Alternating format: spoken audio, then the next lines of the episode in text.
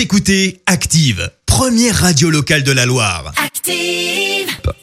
Active, Horoscope.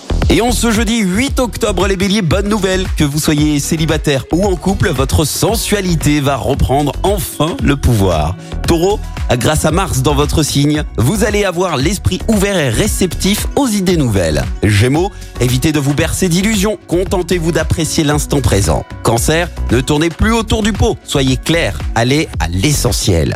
Les lions, vos efforts devraient être euh, récompensés. Il y a de la reconnaissance officielle dans l'air. Vierge, respectez la vie des autres même s'il est différent du vôtre. Balance, contentez-vous d'un seul objectif précis à la fois, mais tenez-vous-y avec acharnement. Scorpion, accordez-vous davantage de temps rien que pour vous. Sagittaire, pour obtenir du rose, ne passez pas votre temps à broyer du noir. Capricorne, ne vous cachez pas derrière la fatalité. Vous savez très bien que vous êtes capable de prendre les choses en main. Verseau, c'est le moment de vous ouvrir et de passer du superficiel à l'essentiel. Et enfin, cher poisson, profitez des influx de la lune pour faire le tri dans vos priorités. Belle matinée, bon réveil à tous. L'horoscope avec Zénitude 42, votre institut beauté et bien-être à Saint-Genélaire, spécialiste en soins anti-âge et minceur 100% personnalisé. Info zénitude42.fr.